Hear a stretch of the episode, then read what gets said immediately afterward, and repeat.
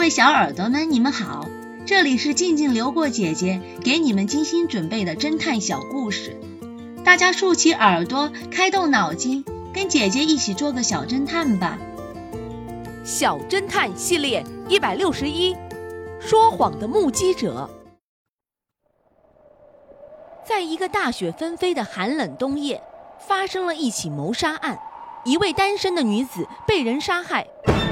接到报警电话后，X 神探和警察局长赶到现场展开调查，发现房间里亮着灯，空调开得非常足，热得让人直流汗。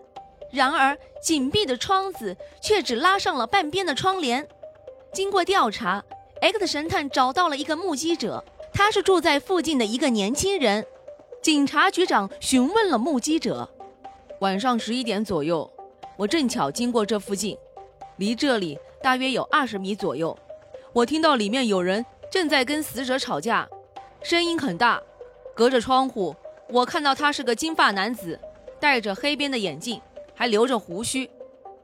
根据他提供的线索，警察局长立刻逮捕了曾与死者有过密切接触的金发男子，他的所有样貌特征都和目击者所说的一样。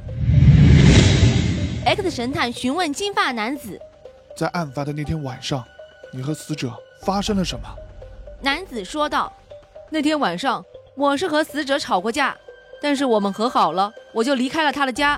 ”X 神探又再次的询问目击者：“小伙子，你确定案发那天晚上你在二十米外看到了他的相吗？”“是的，因为窗子是透明的，而且那天晚上他的窗帘又是半拉着的。”所以，我才能从二十米以外清楚的看见他的脸。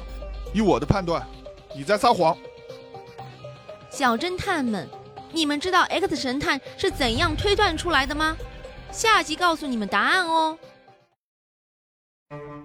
无法画画的画家，这个故事的真相是：死者两个月前左手已麻木，但现场他依然用左手握枪。证明他是被谋杀的。